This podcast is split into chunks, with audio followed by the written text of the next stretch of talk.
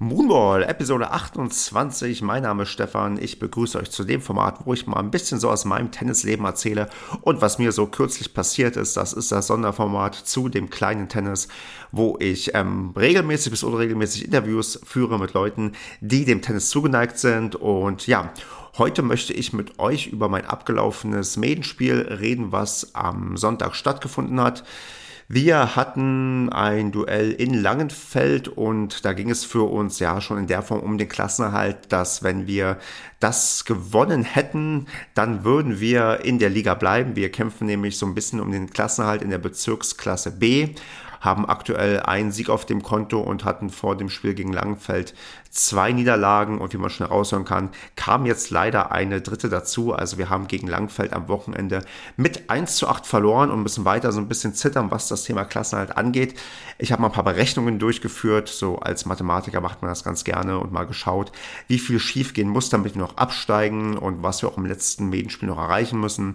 Das sieht noch alles ganz gut und machbar aus, aber ja, gestern war halt da nicht so viel drin und da sind wir halt mit 1 zu 8 vom ja, Platz insgesamt gegangen. Aber das Wichtigste ist, dass ich, glaube ich, mal hier über meine Spiele erzähle und ja, was ich so geleistet habe. Ich habe wieder wie alt gewohnt bei den ersten Main-Spielen an Position 5 gespielt und fühle mich da eigentlich ganz wohl. Also ich kann da ganz gut Leistung bringen und habe auch ähm, anspruchsvolle Gegner, die, ja, wo es auch Spaß macht, wo es quasi keine eindeutige Sache ist. Und an diesem Wochenende hatte ich einen Gegner, der, ja, also allgemein hatten wir insgesamt wieder Gegner, die wieder sehr fair und freundlich waren. Also es war eine ganz entspannte Truppe, hat Spaß gemacht. Das ist ja immer das Wichtigste. Und ich hatte einen Gegner, der, ja, mich am Anfang doch recht gut hergespielt hat. Also ich bin überhaupt nicht ins Spiel gekommen, habe wenig Möglichkeiten irgendwie gehabt. Der war sehr solide von der Grundlinie. Jetzt nicht überragend oder das Beste, was ich erlebt hatte, aber schon so, wo ich dachte, hm, mir fällt gerade irgendwie wenig ein und ich lag schnurstracks 5 zu 0 zurück. Und hm, ja, war da so ein bisschen ja am überlegen, was machst du jetzt? Also, weil ich habe gemerkt, so mit meiner sicheren Spielweise, die war an dem Tag, doch, die, na, die war, doch, die war eigentlich sicher genug, wenn der Wind nicht da gewesen wäre, denn der eine oder andere Ball wurde, glaube ich, da durch den Wind ins Ausgedrückt, wo ich mich eigentlich gefühlt hatte, der müsste eigentlich reingehen, war aber leider nicht so. Und dann dachte ich, hm, also irgendwie alles nicht so gut. Und dann meinte dann der Teamkollege, der bei mir auf dem, auf dem, auf der Bank saß beim Seitenwechsel beim 5-0, ach, dann versuch's doch mit Mondbälle. Und da dachte ich, ja, okay, eigentlich, ich liege jetzt 5-0 zurück. Und wenn du jetzt anfängst, dann kannst du im zweiten Satz damit schon weitermachen. Und irgendwas musste ich versuchen, weil mir, war klar, wenn ich ganz normal versuche weiterzuspielen, habe ich da überhaupt keine Chance. Ja, was mache ich dann beim ähm, Stand von 0 zu 5? Mondbälle. Und was passiert? Ich hole das Spiel zu 0. Steht es plötzlich 1 zu 5 und ich denke, hm, interessant.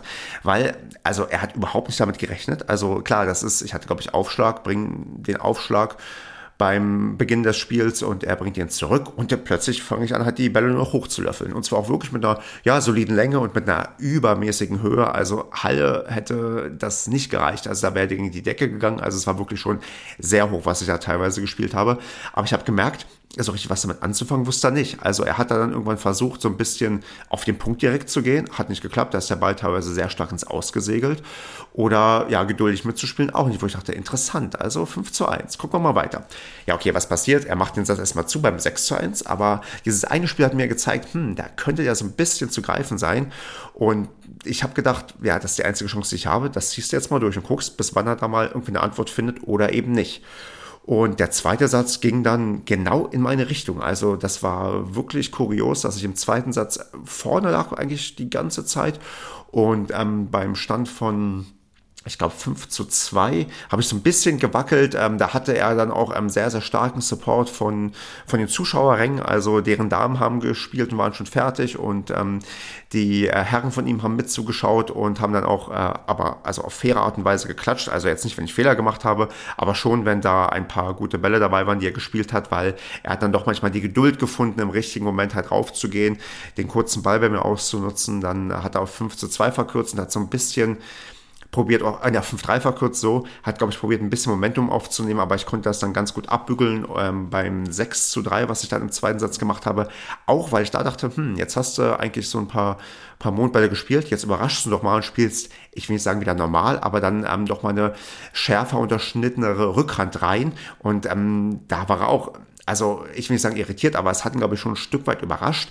Weil klar, wenn ich ihn da irgendwie, ich glaube, knapp eine Stunde mit hohen Bällen wirklich quäle, weil es war wirklich nicht schön. Also man hat doch in seinem Gesicht gesehen, dass er die Lust verloren hat. Also er war, ähm, er hat jetzt keinen Frust gezeigt, dass er irgendwie Bälle geschlagen hat oder sich aufgeregt hat, aber du hast im Gesicht gesehen, dass er keinen wirklichen Spaß mehr hatte im zweiten Satz und das kann ich ihm auch nicht verübeln, denn äh, mir macht das auch nicht wirklich Spaß, aber das war halt die einzige Möglichkeit und ja, da habe ich dann aber dann gedacht, gut, jetzt versuchst du mal wieder so ein bisschen ihn zu überraschen und hat auch dann so funktioniert und dann habe ich da recht äh, souverän das 6 zu 3 gemacht und dann ging es halt in den Match-Tiebreak. Und auch da, äh, da muss ich für mich so ein bisschen sagen, habe ich erstaunlich wenig nachgedacht. Also das hat manchmal Vor- und Nachteile, weil wenn du nicht nachdenkst und nicht dir bewusste Entscheidungen irgendwie vor Augen hältst, dann bist du manchmal so einem Autopiloten und ähm, machst dann Fehler oder Sachen, die du nicht machen würdest, die dann dazu führen, dass du verlierst. War aber in dem Fall gar nicht so. Da habe ich so also so einen guten Mix gefunden, unterbewusst aus hohen Bällen, aber eben auch aus äh, Bällen, die dann, ja, sagen wir mal, ein bisschen ähm, schärfer gespielt waren oder zumindest nicht ähm, nur reingeeiert wurden. Und das war, hielt sich so die Waage bis zum 6 zu 6 und dann bei, nach dem Seitenwechsel, einer, der mit zuschaute, hat noch gemeint, ja, kannst du auch mal vier Punkte in Folge machen. Und die mache ich dann tatsächlich auch am Ende. 10 zu 6 und ich habe durch wirklich komplette Umstellung meines Spiels im zweiten Satz das Match gewonnen und hätte das unter normalen Umständen niemals gewinnen können. Das ist so ein bisschen Spiegelbild vom letzten Medienspiel, wo mein Gegner im zweiten Satz komplett umgestellt hat und ich keine Antwort drauf gefunden habe, ist mir das diesmal gelungen.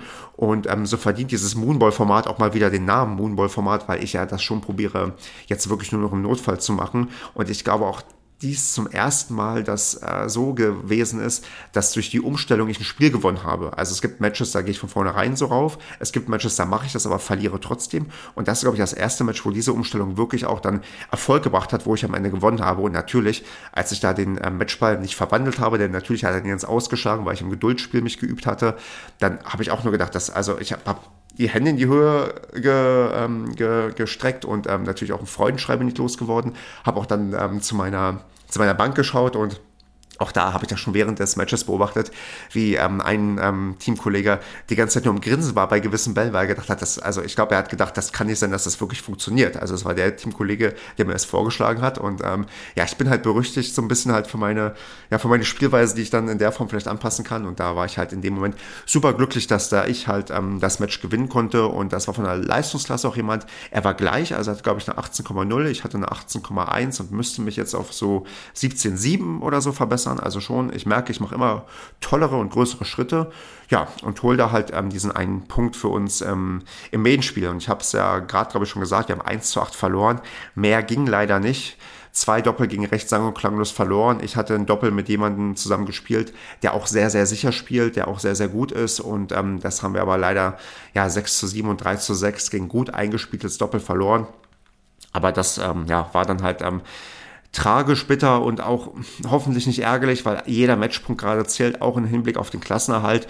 Aber so für mich kann ich aus dem Medienspiel wieder sehr, sehr viel ähm, ziehen, so als Erfolgserlebnis, dass ich jetzt wirklich das geschafft habe, bei noch einem ausstehenden Medienspiel eine Bilanz von 3 zu 1 bei den Einzelnen zu haben und ein 2 zu 2 bei den Doppeln. Das ist schon für mich ein Riesenschritt, weil letzten Sommer habe ich 0 zu 3, 0 zu 2, glaube ich, eine Statistik gehabt.